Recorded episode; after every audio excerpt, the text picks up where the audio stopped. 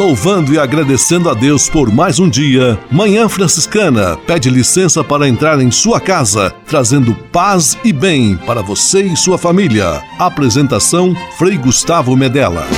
Irmãos, minhas irmãs, vamos cantar nesta manhã, pois renasceu mais uma vez a criação das mãos de Deus.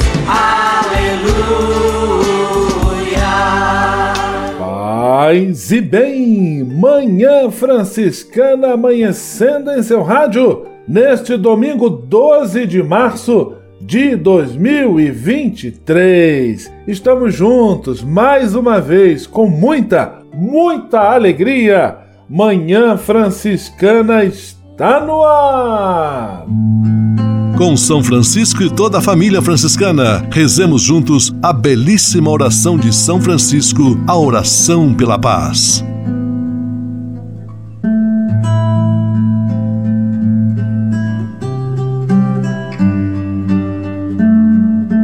Senhor, fazei-me instrumento de vossa paz. Onde houver ódio, que eu leve o amor. Onde houver ofensa, que eu leve o perdão. Onde houver discórdia, que eu leve a união. Onde houver dúvida, que eu leve a fé. Onde houver erro, que eu leve a verdade. Onde houver desespero, que eu leve a esperança. Onde houver tristeza, que eu leve alegria. Onde houver trevas, que eu leve a luz. Ó Mestre, fazei que eu procure mais consolar do que ser consolado. Compreender do que ser compreendido. Amar que ser amado pois é dando que se recebe. É perdoando que se é perdoado. E morrendo que se vive. Para a vida eterna. Amém.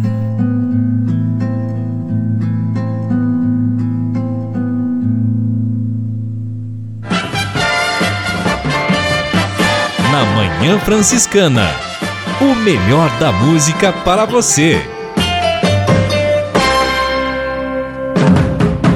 Na Manhã Franciscana, Padre Zezinho, Água Viva.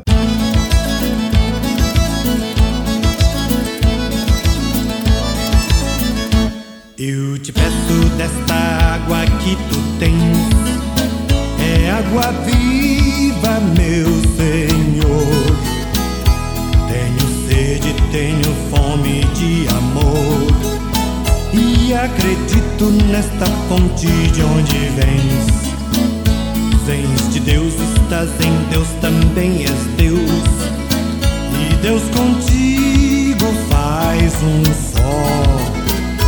Eu, porém, que vim da terra e volto ao pó, quero viver eternamente ao lado teu. És água viva, és vida nova, e todo dia me batizas outra vez fazes renascer, me fazes reviver. Eu quero água desta fonte de onde vens. És água viva, és vida nova, e todo dia me batizas outra vez. Me fazes renascer, me fazes reviver. Eu quero água desta fonte de onde vens.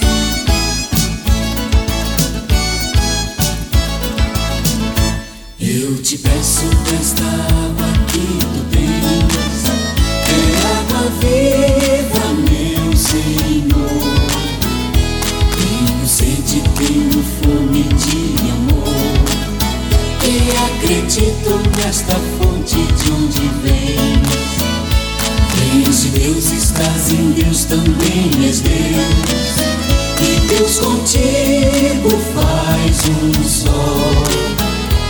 Eu, porém, que vim da terra e volto a pó, quero viver eternamente ao lado teu.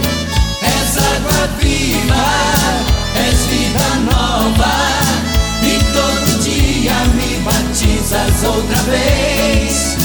Me fazes renascer, me fazes reviver. Eu quero água desta fonte de onde vens. Eu quero água desta fonte de onde vens.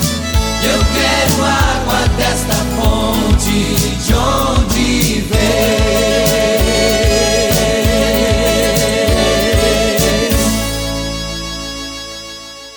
Manhã Franciscana e o Evangelho de Domingo. Uma fonte de água viva que jorra para a vida eterna. O Evangelho deste terceiro domingo da Quaresma, que está em João capítulo 4, versículos 5 a 42, narra o encontro entre Jesus e a samaritana à beira do poço. O tema da água aparece como metáfora, como ilustração das necessidades mais profundas do ser humano, todas elas atendidas, contempladas no discipulado a nosso Senhor Jesus Cristo. Abraçar o projeto de Deus proposto por Jesus Cristo sacia a sede mais profunda do ser humano, de graça, de entusiasmo, de sentido para a própria vida. Que o Senhor sempre nos sacie a sede com esta água do seu amor infinito. Em nome do Pai, do Filho e do Espírito Santo. Amém. Paz e bem. Manhã Franciscana e o Evangelho de Domingo. Francisco de Assis e outras conversas mais com Frei Almir Ribeiro Guimarães. Olá, meus amigos. Byung-Chul Han é o nome de um filósofo que nasceu na Coreia, mas fixou-se na Alemanha e uma cabeça germânica. Professores estudiosos de filosofia admiram-no muito. Eu confesso que eu leio esse autor com dificuldade. São páginas eruditas demais para minha capacidade. Apesar disso, eu quero hoje ler algumas das suas reflexões estampadas num livro que se chama Não Coisas Reviravolta do Mundo da Vida. É, são títulos estranhos. Nesse livro, o autor tem um capítulo bastante pertinente sobre o silêncio. Vamos lá. Vivemos hoje um tempo sem consagração. O verbo básico de nosso tempo não é fechar, mas abrir os olhos, mas acima de tudo, abrir a boca.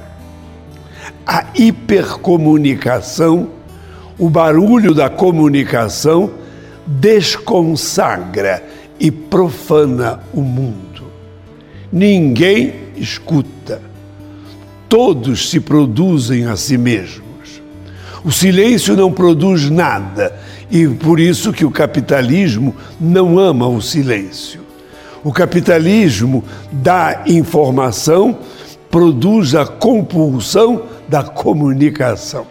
É, é filosofia. É? O silêncio é a segunda ideia. O silêncio aguça a atenção para uma ordem superior o que não quer dizer uma ordem de poder ou de dominação. O silêncio pode ser altamente pacífico. Verdade que dominam, as pessoas querem dominar e impor, às vezes, o silêncio a quem precisa falar. Esse é um silêncio cruel. O silêncio imposto não, não é um silêncio sadio. O verdadeiro silêncio é sem coerção, não é opressivo, mas edificante. Ele não rouba, mas concede. Não conhecemos mais, continua o nosso filósofo coreano, não conhecemos mais aquele silêncio sagrado que nos eleva à vida e à divindade ao céu do ser humano. O autoesquecimento bem-aventurado dá lugar à autoprodução excessiva do ego. Hipercomunicação digital, conectividade sem limites não produz conexão, não produz um mundo. Ao contrário, tem um efeito isolador e ele não aprofunda a verdadeira solidão, que é uma solidão construtora. Será que valeu a pena essa nossa conversa de hoje? Eu tenho a impressão que vocês não apreciaram muito. Ah, tomara que sim. Grato por sua fiel atenção e até um outro encontro, querendo Deus. Francisco de Assis e outras conversas mais com Frei Almir Ribeiro Guimarães. Você sabia? Frei Xandão e as curiosidades que vão deixar você de boca aberta. Essa acho que você nunca se perguntou. Você sabe onde termina a muralha da China? Eu também não. A muralha da China tem um comprimento de 8.850 quilômetros. A construção se estende do lago Lop, no oeste, até o interior da Mongólia ao sul. As bases da Grande Muralha da China começaram a ser erguidas antes da unificação do Império, em 221 a.C. E em seguida o imperador Qin Shi Huangdi, 259-210 a.C., passou a unificar a muralha que atingiu seu ápice durante o século XV na dinastia Ming. O tamanho da muralha, com seus 8.850 quilômetros, foi calculado por um GPS. Segundo o governo chinês, a muralha teria sido construída por milhares de camponeses. A obra só deixou de ser construída em 1677 por conta de uma ordem do imperador Kangxi. A construção é feita inteiramente de tijolos de barro. Ô louco meu, haja tijolo! Essas e outras só com Frei Xandão, você sabia? Você sabia?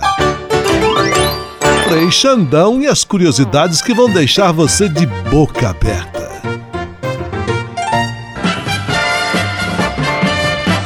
Na Manhã Franciscana, o melhor da música para você. Na Manhã Franciscana, hino da campanha da Fraternidade 2023. Fraternidade e fome dai-lhes vós mesmos de comer.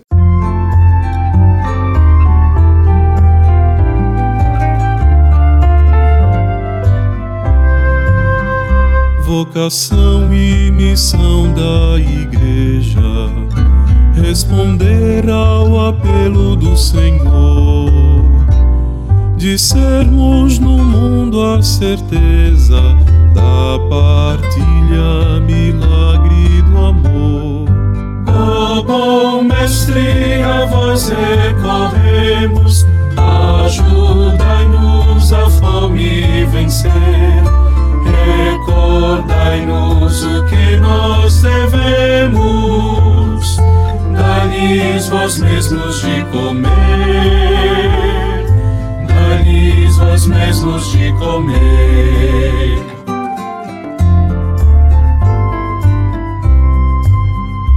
Jesus Cristo, pão da vida plena, em Sua mesa nos faz assentar e sacia nossa pobreza para o mundo mais justo formar.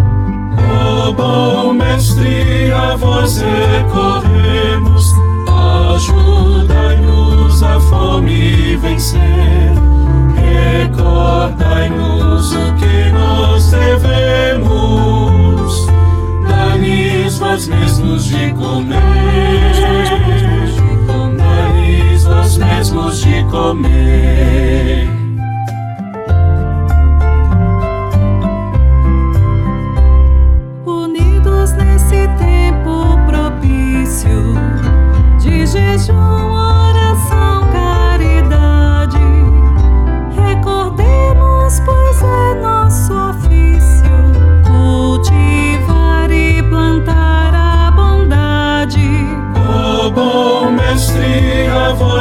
Recorremos, ajudai-nos a fome vencer. Recordai-nos o que nós devemos, dai-lhes vós mesmos de comer vós mesmos de comer.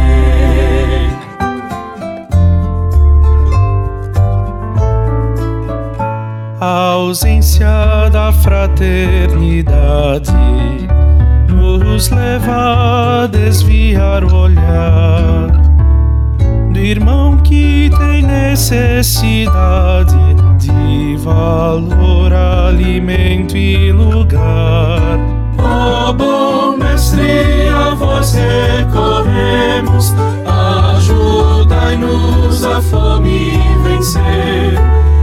Recordai-nos o que nós devemos, dai-lhes vós mesmos de comer. Dai-lhes vós mesmos de comer.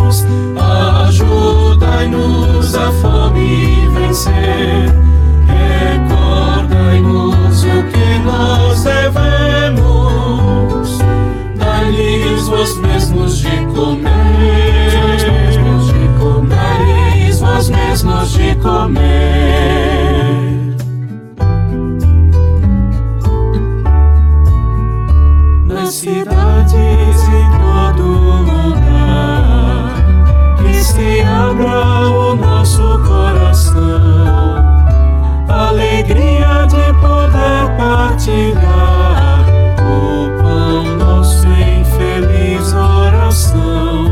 Ó bom mestre, a vós recorremos, ajudai-nos a fome vencer. Recordai-nos o que nós devemos, dai-lhes vós mesmos de comer, mesmos de comer.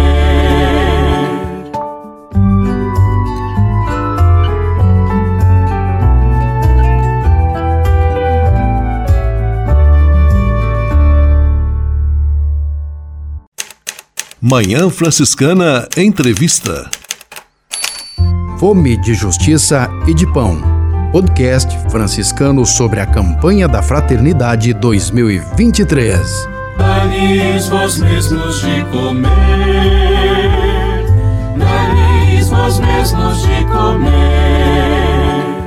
Este nosso podcast especial sobre a campanha da fraternidade deste ano, que tem como tema Fraternidade e Fome, como lema Dai-lhes vós mesmos de comer, a frase retirada do Evangelho de São Mateus no episódio da multiplicação dos pães. Hoje nós temos a alegria de receber conosco o professor Marcelo Vieira.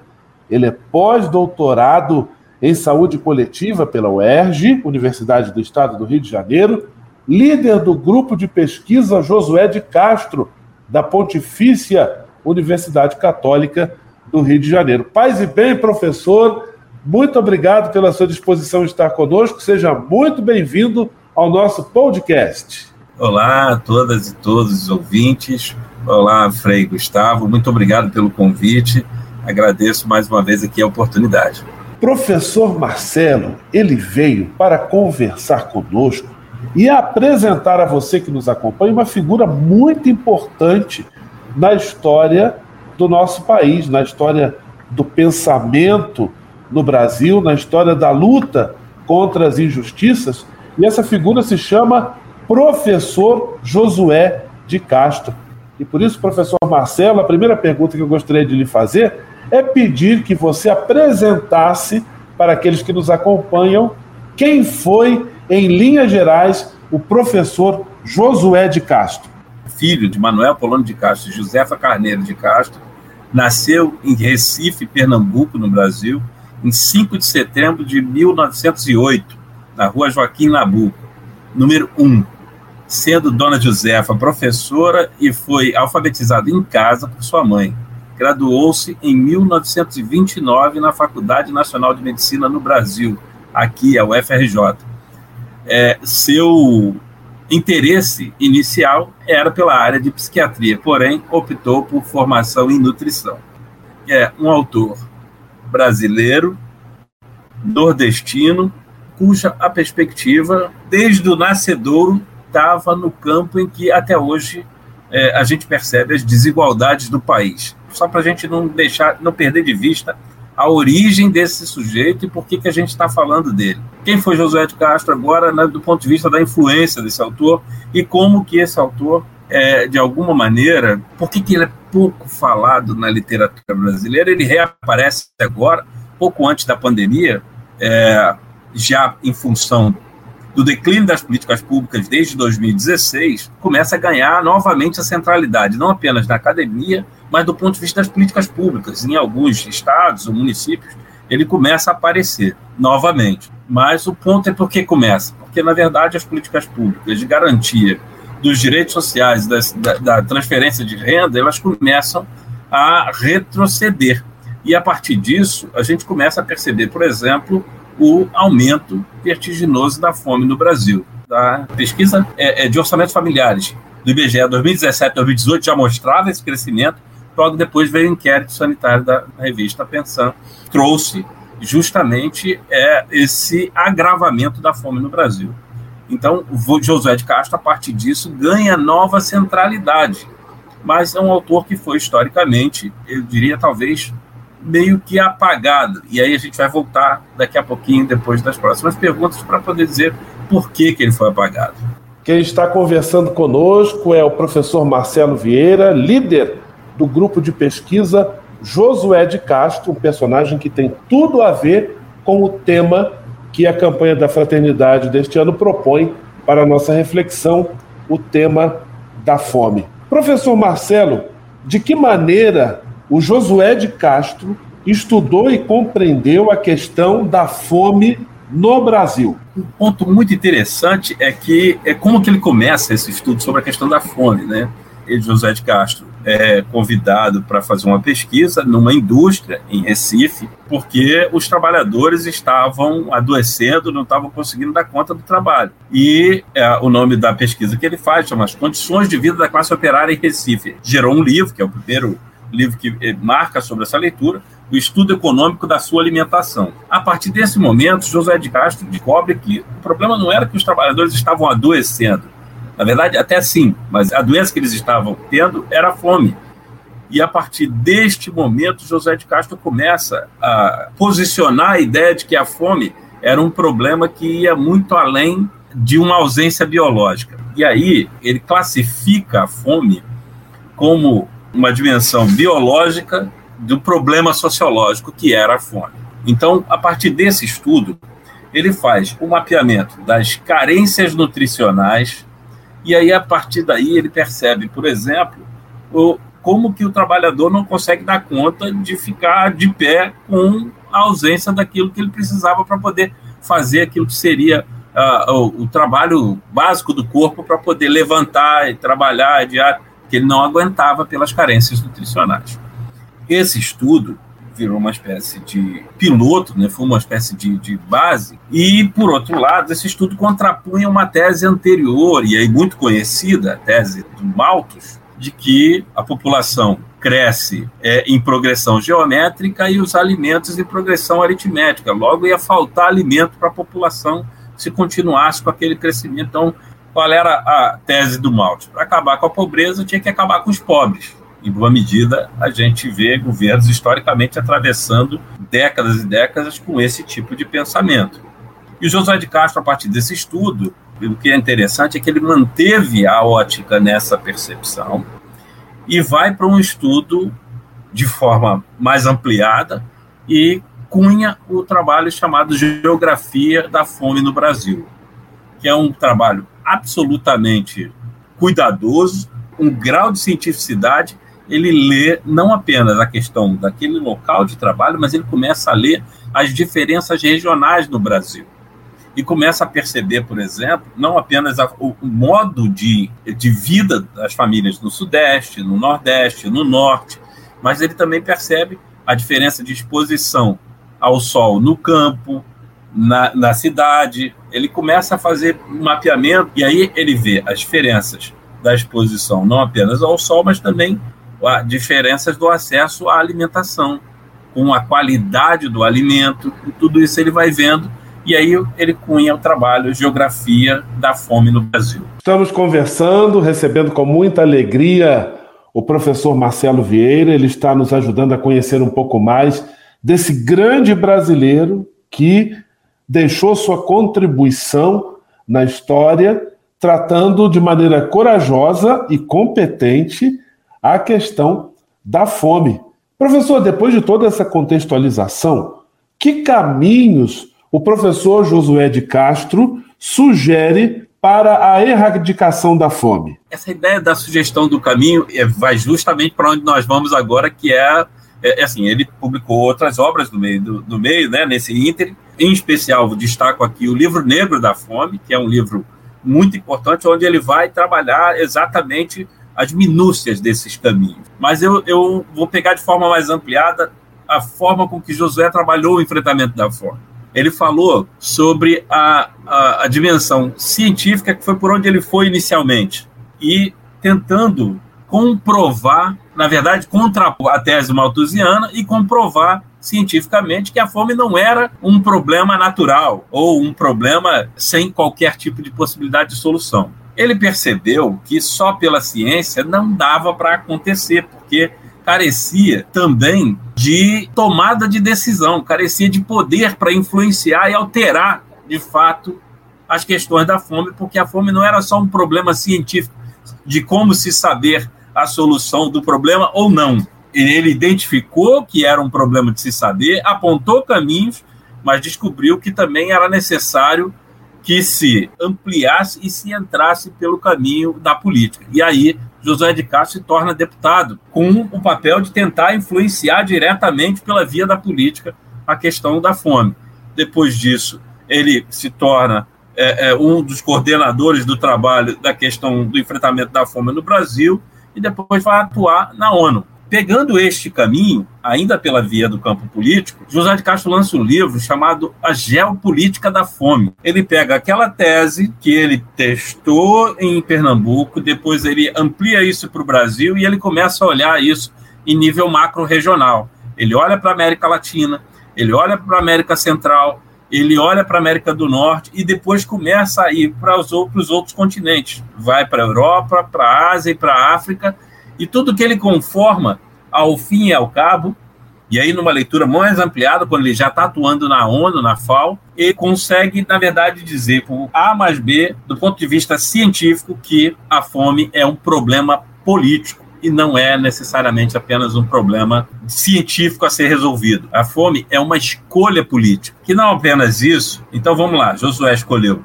a cientificidade para tentar provar que as questões de fome não são naturais. Provou isso. Tentou, a partir disso, fazer parte dos espaços de poder para definir que tipo de políticas poderiam alterar o regramento. Uma delas, políticas que enfrentam a desigualdade, por exemplo. Né? Um país como o Brasil, é chamado paraíso para investimento, onde o grande investidor não paga imposto, mas o pobre paga imposto. Obviamente, a desigualdade é um grande nó para que a fome continue existindo, porque a fome, nesse sentido, ela é parte de um projeto. Por outro lado, ele, José também lança um outro livro, que é, chama Homens e Caranguejos, que é um romance, aliás, o único romance da, da, da obra do Josué, que trata da fome sobre uma outra perspectiva. Né? Ele traz a ludicidade, porque ele diz o seguinte: não bastou a cientificidade, porque não bastou só provar que era um problema. Não bastou a dimensão política, porque não bastou só a dimensão do poder. Era preciso também captar corações e mentes. E aí ele vai justamente para a arte, para de algum modo tentar trazer também as pessoas para a compreensão do problema da fome. Professor Marcelo Vieira, partilhando conosco este belíssimo itinerário de Josué de Castro, dando-nos uma aula aí sobre a temática da fome a partir de diferentes ângulos, todos eles importantes, complementares e ainda atuais. Professor, eu gostaria de encerrar esta primeira parte de nossa conversa aqui em nosso podcast, querendo saber um pouco do legado que o pensamento e a ação do Josué de Castro deixam para nós hoje. Ponto de vista do legado, é, esse corte né, da escolha pela via da ciência, sem perder a qualidade é, do pensamento científico, no sentido da, da falibilidade, de perceber que a gente, na verdade, a, a razão ela não é algo que não possa ser mudado, então, portanto, essa possibilidade. A possibilidade da é, replicabilidade, então, sem perder esses, essas características da ciência, mas também lançando mão da arte como forma de tentar alcançar quem não quer saber do estudo, quem não quer saber dessa perspectiva. E que talvez que eu não falo de não quer saber, não é porque a pessoa queira ignorância, ela não quer saber porque ela não quer ouvir. Às vezes tem aquele que não quer ouvir e tem aquele que talvez não consegue dar atenção para aquilo. E a possibilidade de captar as pessoas para compreender o fenômeno que a gente está enfrentando a partir de diferentes dimensões, e o Josué traz isso e deixa isso para a gente como legado, é muito importante. Agora, não dá para deixar de mão o que ele também coloca, que é a dimensão política. Por quê? É, sobretudo a dimensão política que decide e que intervém diretamente na questão da possibilidade de alteração da, da, do quadro da fome. Porque a fome é efetivamente uma escolha política. Um exemplo claro desse legado, que é, é, é disso que eu estou trazendo como escolha, que é uma fala do Josué. Como é que pode a gente, na pandemia, com 33 milhões de pessoas passando, vivendo sendo insegurança alimentar, é, passando fome, e a gente ter do outro lado da pirâmide a apresentação de uma revista que diz que o Brasil saltou durante o período da pandemia, conseguiu gerar 40 novos bilionários. O que significa isso? O Josué já apontava: um país que tem bilionários certamente vai ter famintos porque há uma escolha política em dizer não vamos governar para aqueles que mais precisam, vamos governar para os rentistas. Né? Então, essa escolha política, de alguma maneira, vai mostrar seus valores. E o que a gente está revelando, que a gente não, que a realidade revelou, na verdade, foi que essa escolha gerou novos bilionários e, por outro lado, uma pandemia de famintos. Do ponto de vista ainda do legado, né, pensando a trajetória do José de Castro, é importante que a gente traga a ideia de que José de Castro falou de fome no Brasil que era proibido falar de fome. E, e, esse é um detalhe muito importante, porque o José de Castro fala de fome no Brasil do período de ditadura, que não à toa tem que ir para fora do Brasil para poder ter, uh, na verdade, a visibilidade de seus estudos e que a, força que os estudos de José de Castro ganham está muito mais no período que ele está fora do Brasil do que dentro do Brasil. Mas também porque o Brasil não lia José de Castro. Depois do período da ditadura, mas de lá para cá, o, o, José de Castro não é mencionado na trajetória da literatura no Brasil, é, na acadêmica, de formação. A gente via pouca informação sobre Josué de Castro. Então, é, é, era alguém que, inclusive, se a gente pegar a década de 90, em que o grupo, que era o Chico Science, fala do Josué de Castro em Pernambuco, que era um grupo de rap né, e tal, então Josué de Castro começa a ganhar uma outra roupagem pela cultura, mas a academia não discutia Josué de Castro. E aí sim, depois quando a gente chega ao período do golpe em 2016 e começa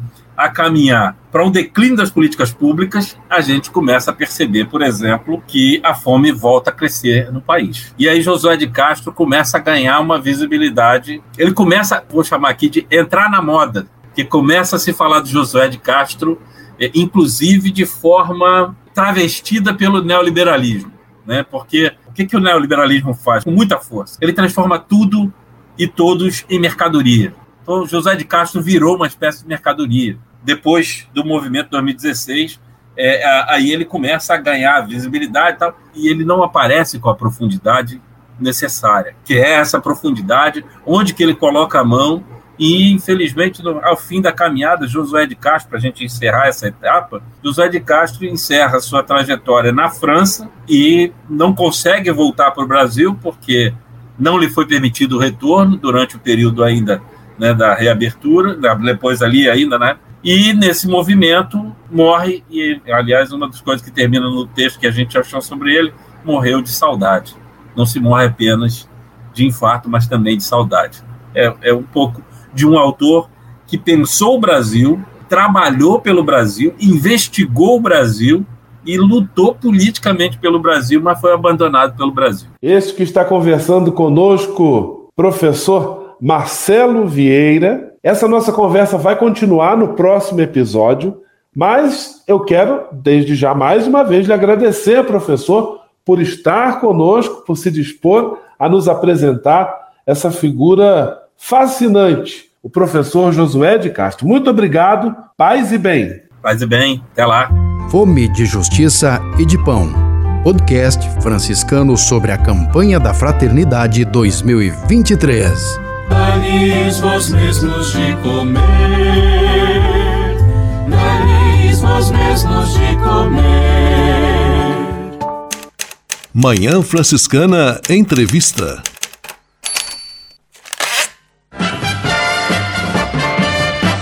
Na Manhã Franciscana. O melhor da música para você. Na Manhã Franciscana, Padre Fábio de Melo. Tudo é do Pai.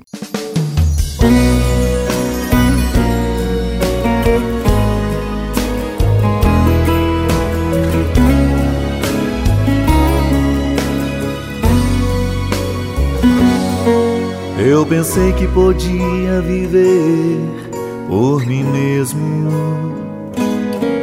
Eu pensei que as coisas do mundo não iriam me derrubar. O orgulho tomou conta do meu ser. E o pecado devastou o meu viver. Fui embora, disse ao pai: dá-me o que é meu, da minha parte que me cabe da herança. Fui pro mundo, gastei tudo, me restou só o pecado. E hoje sei que nada é meu, tudo é do Pai. Tudo é do Pai toda honra e toda glória é dele a vitória alcançada em minha vida. Tudo é do Pai, se sou fraco e pecador, bem mais forte é o meu Senhor que me cura por amor. Tudo é do Pai toda honra e toda glória é dele a vitória alcançada em minha vida. Tudo é do Pai, sou fraco e pecador, bem mais forte é o meu Senhor que me cura por amor. Eu pensei que podia viver por mim mesmo. Eu pensei que as coisas do mundo não iriam me derrubar. O orgulho tomou conta do meu ser. E o pecado devastou o meu viver. Fui embora, disse ao pai: dá-me o que é meu da minha parte que me cabe da herança. Fui pro mundo, gastei tudo, me restou só o pecado. E hoje eu sei que nada é meu, tudo é do Pai. Tudo é do Pai, toda honra e toda glória é dele a vitória alcançada em minha vida. Tudo é do Pai, sou fraco e pecador, bem mais forte é o meu Senhor, que me cura por amor. Tudo é do Pai, toda honra e toda glória, é dele a vitória alcançada em minha vida.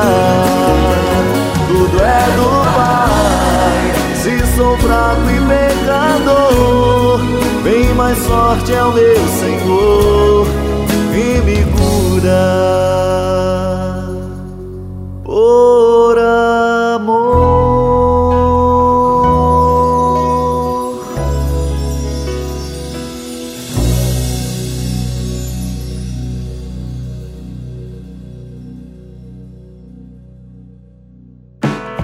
São Francisco de Assis nos ajudou a construir um mundo mais justo e fraterno.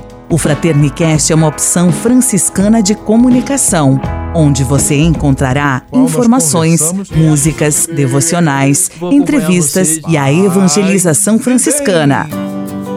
São conteúdos que semeiam a fraternidade, o diálogo e a paz. Ouça o Fraternicast, o seu podcast franciscano. Paz e bem.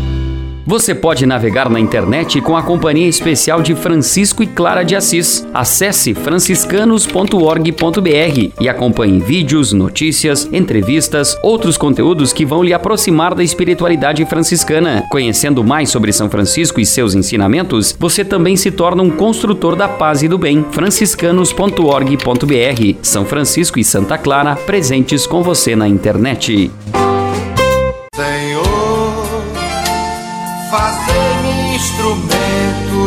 Vossa paz. A conversa agora é com você, rapaz, que já sentiu o desejo de seguir o exemplo de São Francisco e seguir a Jesus Cristo como frade franciscano. Se você deseja conhecer um pouco mais a vida dos freis e, quem sabe, consagrar sua vida ao Evangelho, entre em contato conosco no e-mail save@franciscanos.org.br. Os freis vão ter muita alegria em responder a sua mensagem e lhe apontar o caminho do acompanhamento vocacional. Ser frade franciscano é uma vocação de vida que transforma e realiza.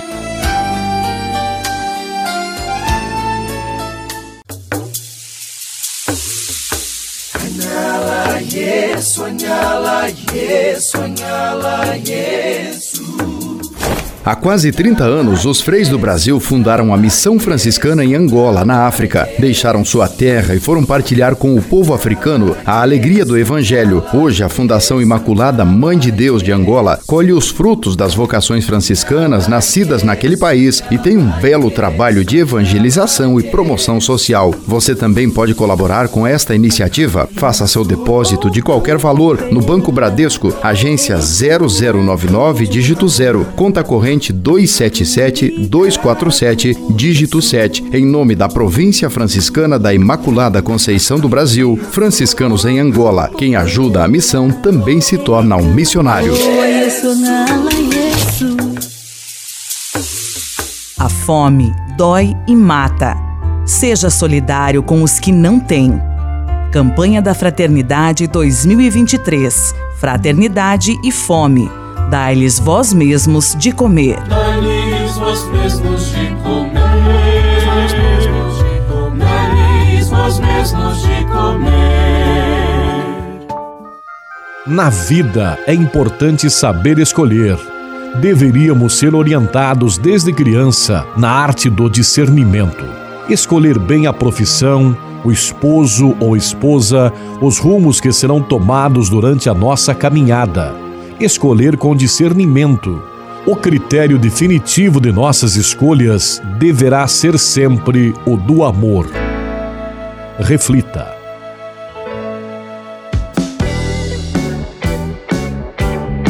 Tudo tem o seu lado positivo.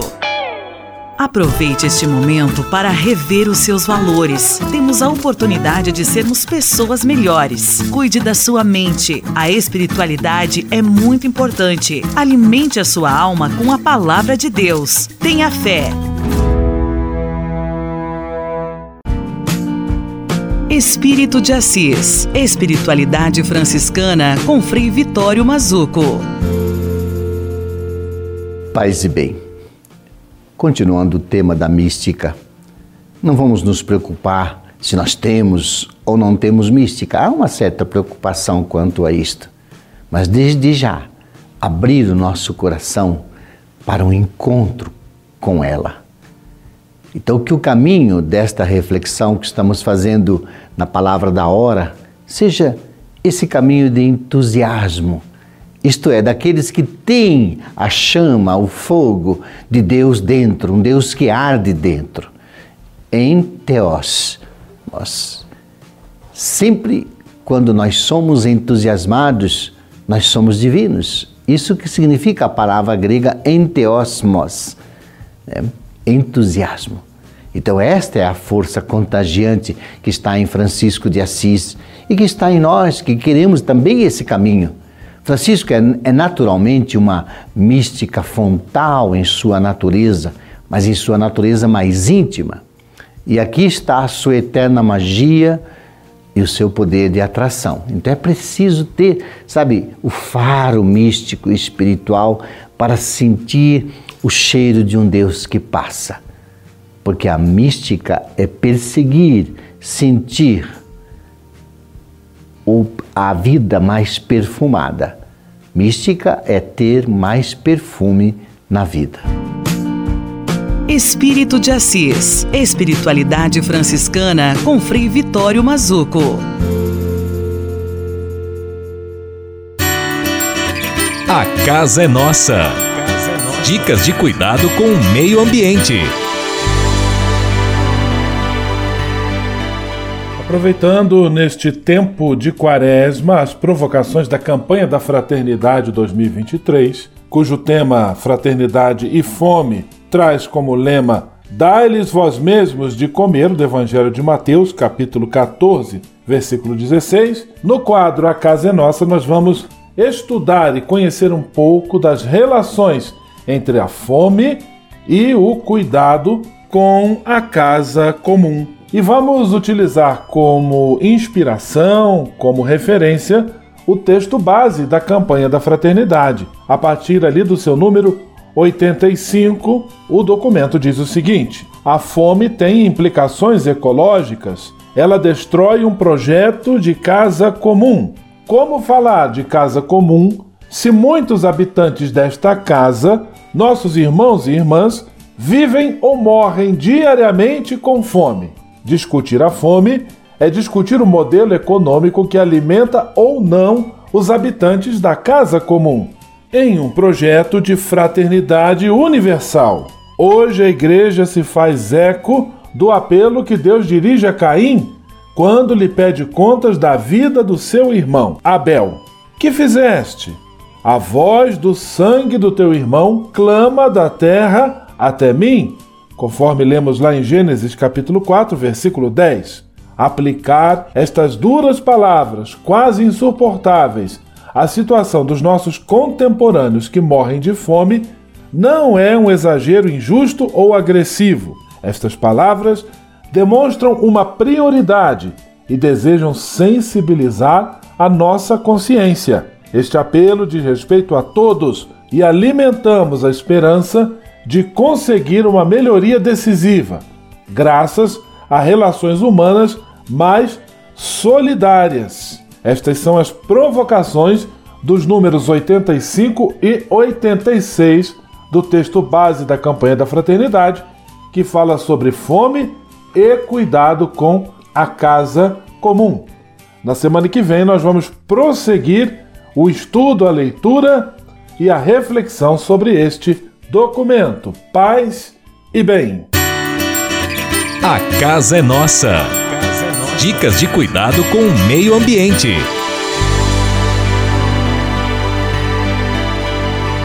E se de nós depender, nossa família vai ser mais uma família feliz.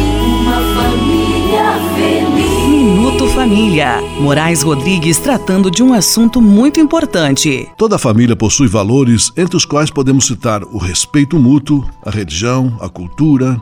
Valores são pilares e suportes. Neles não se mexe sob pena de vir tudo ao chão. Tomemos, por exemplo, o respeito. Esse é um dos alicerces fundamentais de toda uma família. Pais e filhos que não se respeitam transformam o ambiente familiar num inferno. Quando o respeito sai pela porta da sala, entra pela porta da cozinha toda sorte de maldade, como xingamentos, pancadaria, palavrões, humilhações e desonra e também a desobediência. É bom entender que Respeito dentro da família não é sinônimo de autoritarismo, de ditadura, de tirania. No seio familiar, o respeito se conquista com palavras seguras e bons exemplos. Pais que só falam e não fazem, que não sabem dialogar, que não abrem mão dos limites e que aceitam tudo sem questionar, perdem o respeito. Quando isso acontece, rompe-se a última barreira que sustenta a base familiar. E aí, adeus família. Procuremos estar vigilantes, verificando cotidianamente este suporte familiar chamado respeito. Não abra mão dele. Só cuide para não confundir respeito com tirania. Use o respeito sempre misturado com gotas de cortesia, gentileza e consideração. E se de nós depender, nossa família vai ser mais uma família feliz. Uma família feliz. Minuto Família. Moraes Rodrigues tratando de um assunto muito importante. Na Manhã Franciscana. O melhor da música para você. Na Manhã Franciscana, Padre Ezequiel, Água Viva.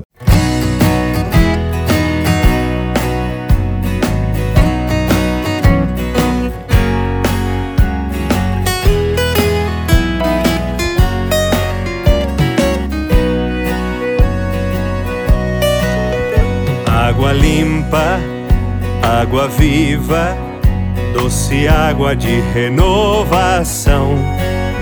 Quem se banha nesta água está colhendo a libertação. Água a cair do céu e fecundar o chão água matar a sede, a inquieta sede do coração. Água matar a sede, a inquieta sede do coração. Água limpa quero ver, água viva vou beber, água viva que da vida e ser da paz. Água limpa quero ver, água viva vou beber, água viva que me faz cuidar da vida e ser da paz.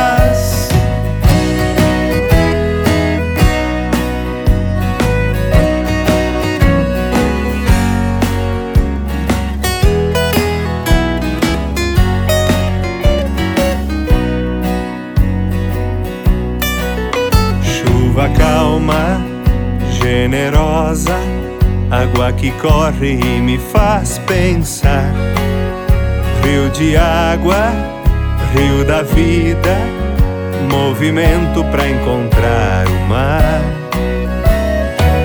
Água a cair do céu, semente a germinar. Água viva na história que o Pai envia para nos salvar. Água viva na história que o Pai envia para nos salvar. Água limpa quero ver, água viva vou beber, água viva que me faz cuidar da vida e ser da paz. Água limpa quero ver, água viva vou beber, água viva que me faz cuidar da vida e ser da paz.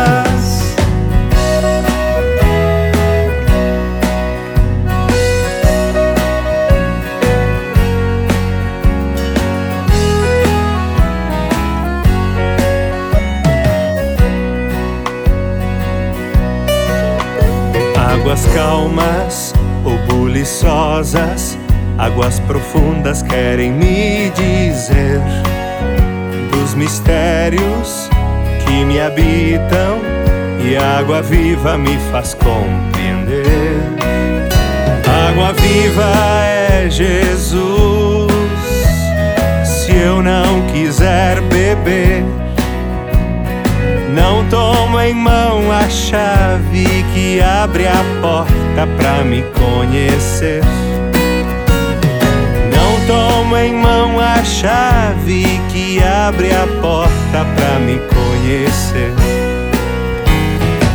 Água limpa quero ver, água viva vou beber, água viva que me faz cuidar da vida e ser da paz. Água limpa quero ver, água viva vou beber, água viva que me faz cuidar da vida e ser da paz.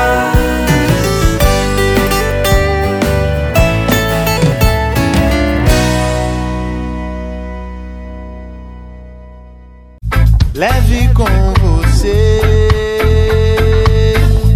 só o que foi bom. Leve com você Manhã Franciscana e a mensagem para você refletir nesta semana. Viver o Evangelho de Jesus Cristo é o centro da regra e da vida deixada por São Francisco de Assis à ordem dos frades menores por ele fundada. A evangelização franciscana não pode, portanto, deixar de lado estes dois elementos que estão na raiz do nome escolhido pelo próprio Francisco para o movimento por ele iniciado: fraternidade e minoridade. A primeira, fraternidade, indica que o evangelizador franciscano jamais pode ser uma estrela solitária, pois o próprio Deus se fez irmão de toda a humanidade através da encarnação de Jesus Cristo. A minoridade, por sua vez, revela que evangelizar é um exercício de colocar-se em último lugar, como servo de todos, especialmente dos pobres, marginalizados e esquecidos. A evangelização franciscana é um compromisso de fraternidade e minoridade para seguir a Jesus Cristo e para tornar o mundo um lugar melhor. Leve com você só o que foi bom. Leve com você Manhã Franciscana e a mensagem para você refletir nesta semana.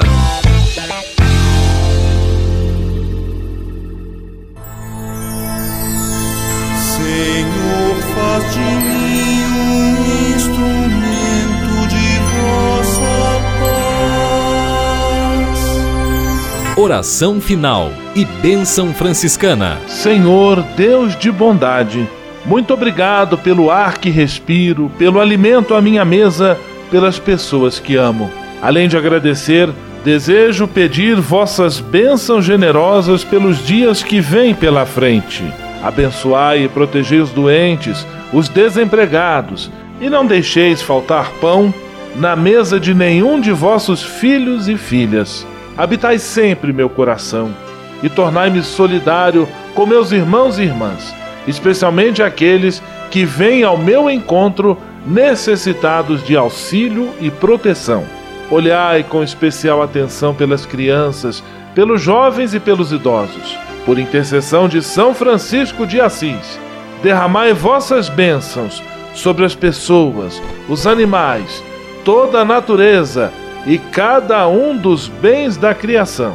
É o que vos pedimos em nome de Jesus Cristo, vosso Filho e nosso irmão, na força e na unidade do Espírito Santo. Amém.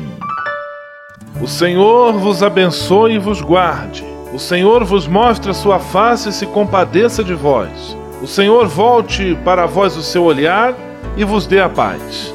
O Senhor vos abençoe. Em nome do Pai, do Filho e do Espírito Santo. Amém.